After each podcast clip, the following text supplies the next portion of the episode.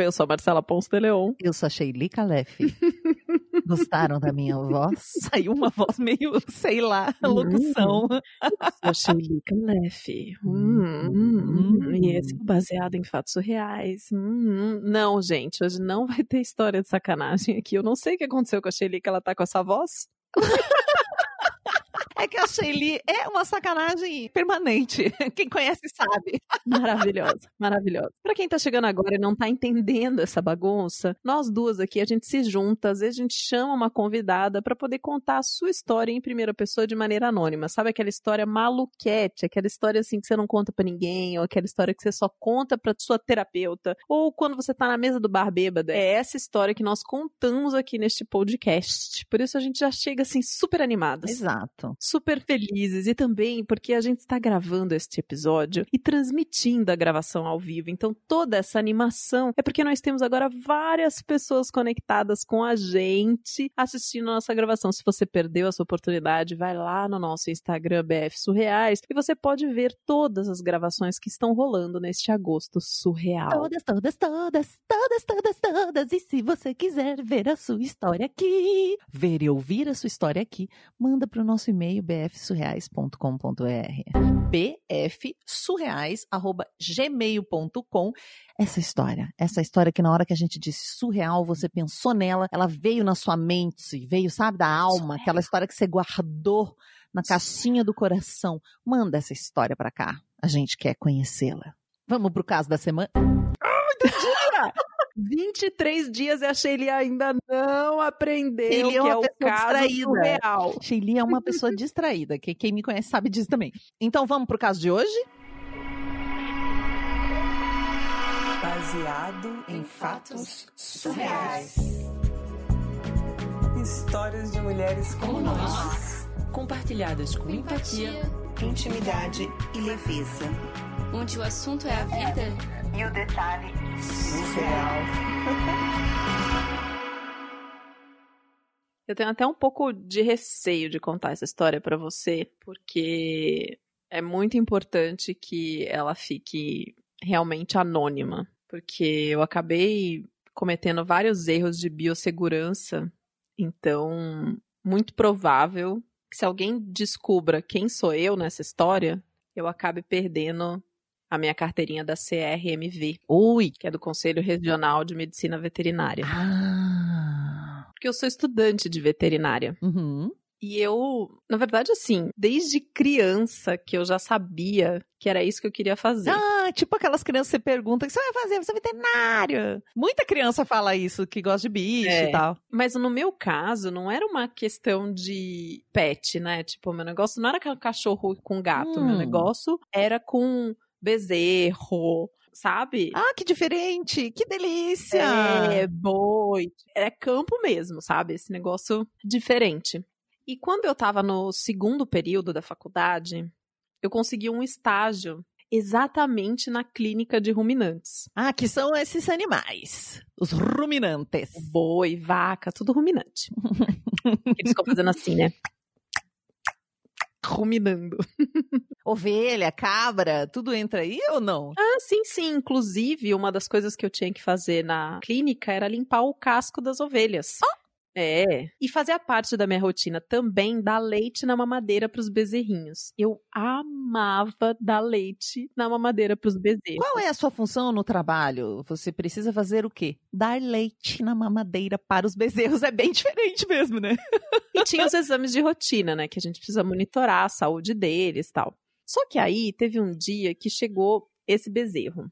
E esse bezerrinho, ele tava com um quadro muito avançado de indigestão vagal. Eita! É uma inflamação que dá no nervo vago. E ela tava assim, combinada com várias outras complicações. Não tava simples, sabe? A gente tava cuidando dele durante dois meses, assim, até no final de semana. Hum. Só que a gente já tinha percebido que não ia ter muito o que fazer. Então, ele chegou muito doente e vocês estavam tentando salvar o bichinho, mas estava difícil, é isso. Uhum. Um bezerrinho doente. Você dava mamar para ele e pensava, ah, quero que você melhore. Sim, a gente estava cuidando dele até no final de semana, assim. Só que aí a professora responsável, ela decidiu declarar a eutanásia do bichinho. Porque quando os bichinhos estão nessa situação, assim, muito doentes, é muito sofrimento, né? Então faz parte do protocolo. Você sabe que ele não vai melhorar, então ela, essa eutanásia, ela autoriza que vocês o quê? Deem uma injeção para que ele morra. É, a gente dá uma injeção. E aí, eu já tava dois meses cuidando dele, né? Tava pegada.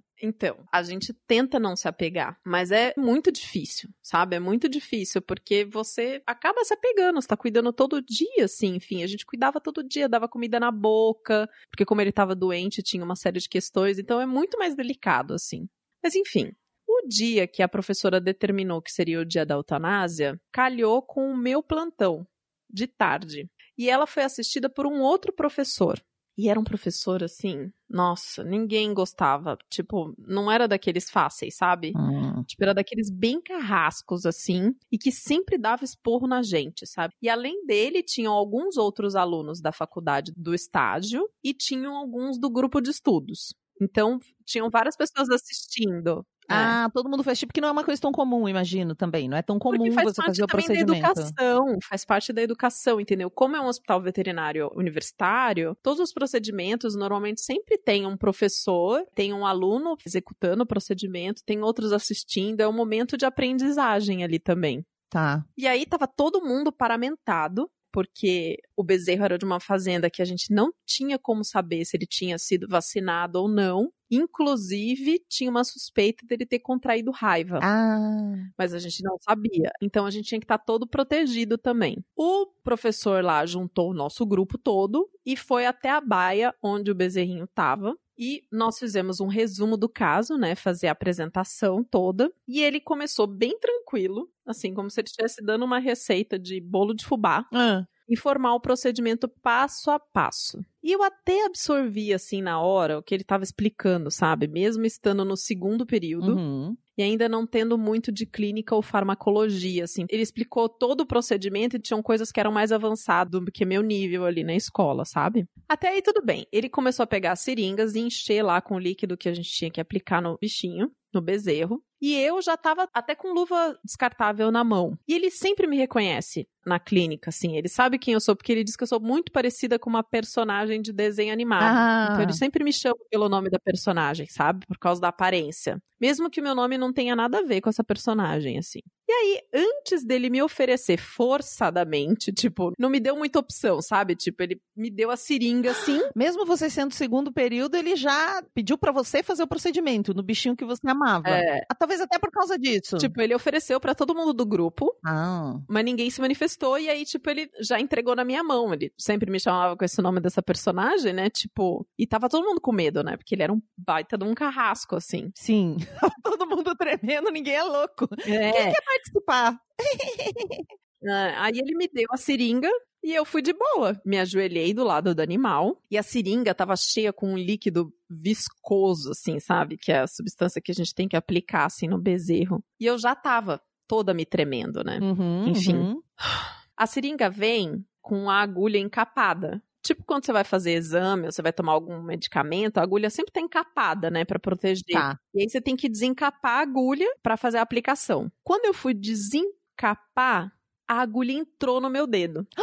Eu não sei o que aconteceu. Eu tava muito me tremendo, assim. Agulha de eutanásia. É esse líquido que mata o animal, mata uma pessoa também. Exatamente. Só que por algum milagre, ninguém que tava ali na baia, nem o professor, nem ninguém viu. Só uma amiga minha. Gente, como que ninguém viu? Ela deu uma risadinha baixa na hora, assim, tipo, se fudeu, sabe assim? Aquelas amigas, né? Só amiga pra rir da gente nessa hora, vai É, morrer é. rindo. Mas eu, eu mantive a pose de veterinária e tive a brilhante ideia de estancar o sangue na areia da baia. Você sabe que as baias desses bichinhos, né, tem tipo uma areia no chão, um pouco de feno, umas coisas assim, né? Uhum. Foi muito rápido, né? Ela entrou, eu já tirei e já pus o dedo assim na areia e fiquei assim com o dedo na areia. Entendo que faz que aplicar a injeção. E as lágrimas descendo no meu olho, da dor, né? Porque a agulha dessa seringa não é uma agulha tranquila. Aff, Jesus. Ela não é do tamanho que a gente aplica em humanos, entendeu?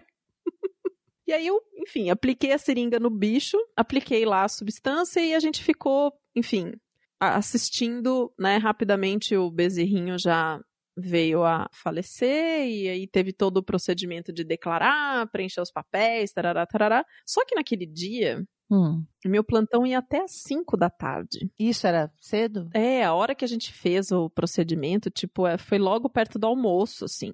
Então eu estava com o meu dedo picado. Por uma agulha gigantesca, que não é essa agulha que a gente toma remédio, pra, pra galera imaginar. Não. Que tinha substância para matar um bezerro, então provavelmente tinha uma quantidade ali suficiente também para matar um ser humano. Aham. Sem saber se o bezerro em questão tinha raiva ou não tinha. Uhum. Todos os meus amigos que assistiram o procedimento ficaram rindo e brincando, fazendo piada, achando que eu tinha chorado por causa do bezerro e não de dor. Ah, porque chorar todo mundo viu, né? Não deu pra esconder a lágrima. Exato. Ah, meu Deus, meu não, Deus. e o professor, o professor. E eu tive que ficar até às 5 da tarde ali, tipo, sofrendo calada, sem poder falar nada com ninguém. Aquela minha amiga foi embora mais cedo do que eu, preocupadíssima. Mas no final, ainda bem, né? Tô aqui contando essa história pra você. e hoje eu dou risada, porque meu dedo só tem uma cicatriz. Mas eu passei a noite todinha aquele dia pensando se eu tinha contraído raiva, se algum resquício do remédio estava no meu dedo, se era suficiente para me derrubar, se eu ia acordar ou não no, no dia seguinte. Assim, foi caos. Mas deu tudo certo. Estou vivinha e eu ainda sigo no hospital veterinário e levando bronca do meu querido professor.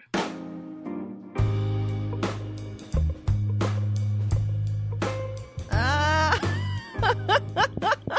o dia que eu tentei me matar sem querer, né? E não falei pra ninguém de vergonha, porque como o ser humano é especial na hora de atentar contra a própria vida, né? Não O é? que será que era o correto dela ter feito? Avisar, né? Que se deu uma injeção sem querer, entre... Não tenho a menor ideia. Eu acredito que isso pode acontecer, né? No nervoso, alguém cometeu um agafe dessa, mas aí não falar pra ninguém. Correr o risco do negócio entrar nela. Morrer de medo, não saber se vai acordar no dia seguinte. Senhor, senhor, senhor. Heroína. A gente queria muito saber. Não tem outros casos? Porque não é possível, né? Deve ter outras pessoas que também já, sem querer, se acidentaram com esse tipo de coisa, né? Tipo, na faculdade de medicina, de medicina veterinária, de odontologia, né? Eu imagino, tipo, quantos futuros dentistas já não aplicaram sem querer anestésico em lugares errados.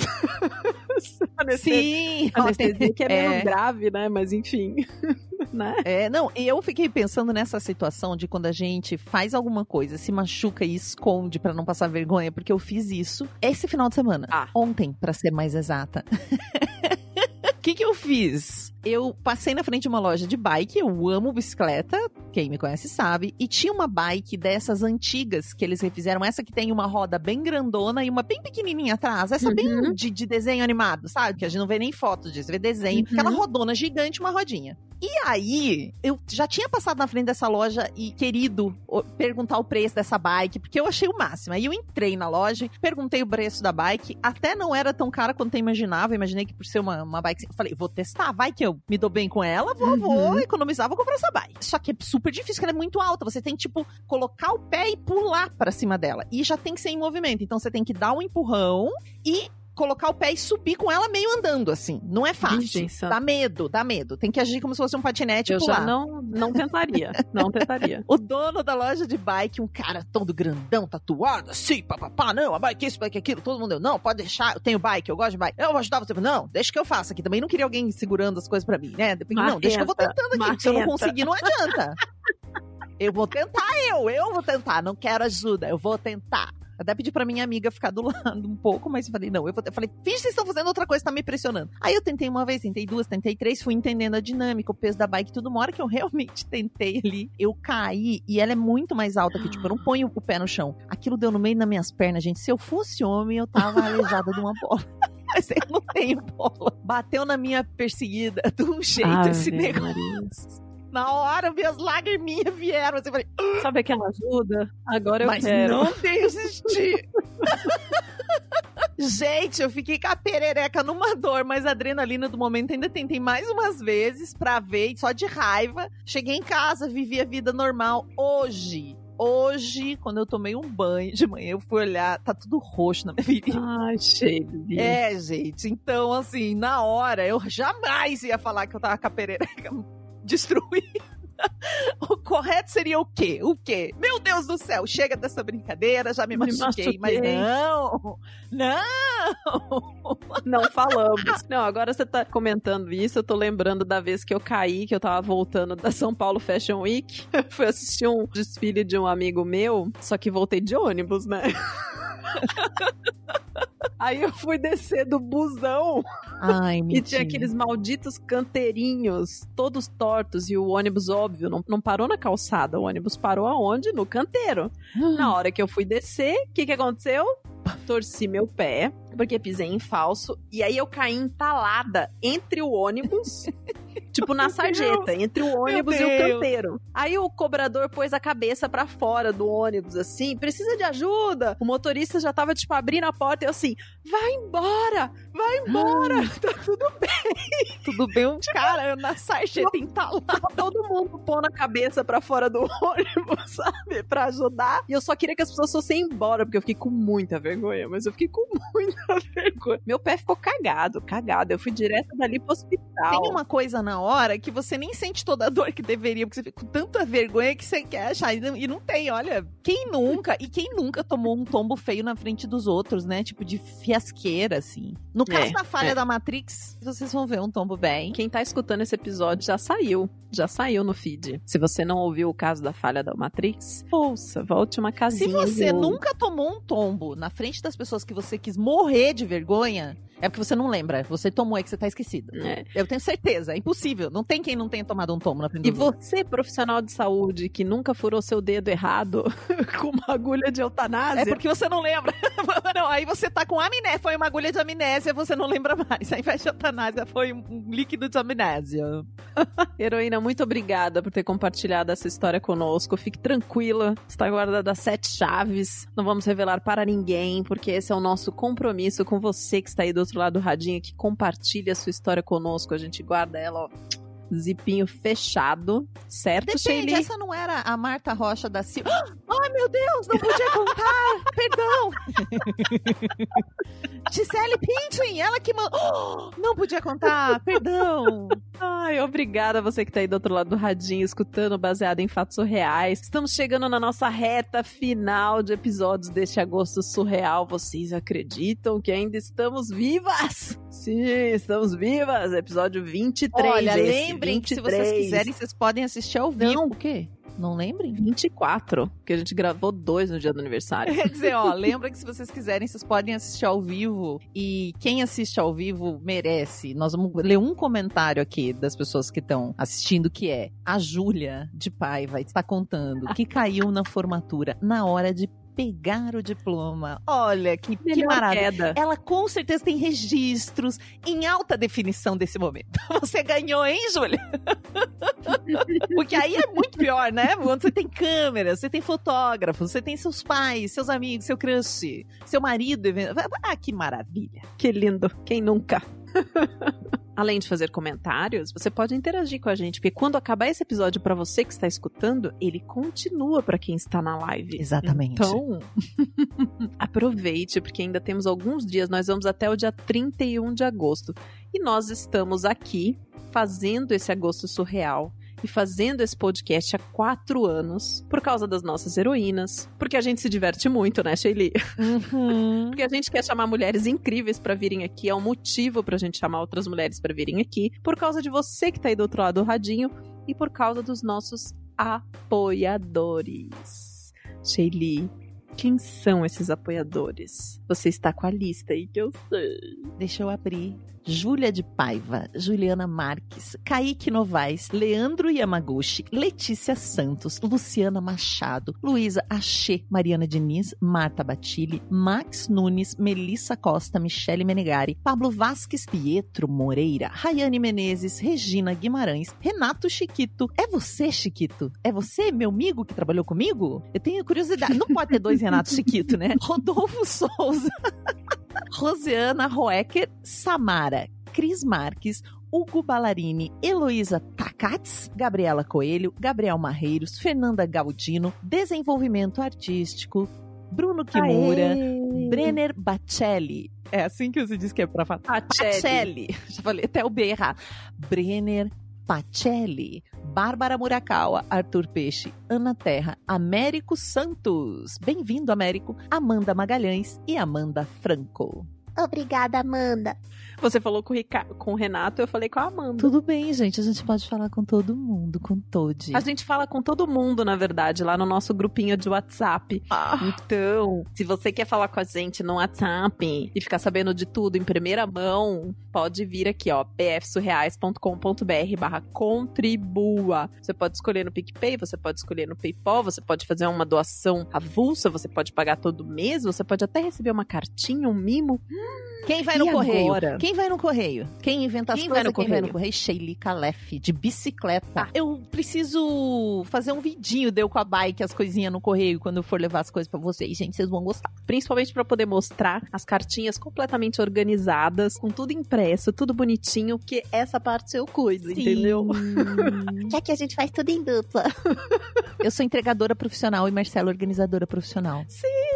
De fome a gente não morre, viu, Marcelo? Não morremos jamais. E também agora tem um outro jeito de você contribuir ainda ficar com o mimo do baseado em fatos reais. Você tá sabendo, Shelly? Não, o quê? Que nós temos agora lojinha que vende caneca, que vende camiseta, tem até uma almofada do baseado em Olha fatos lá, reais, gente. Tem uma almofada, é muito almofada, não gente. Tem uma almofada. Tem uma almofada lindíssima.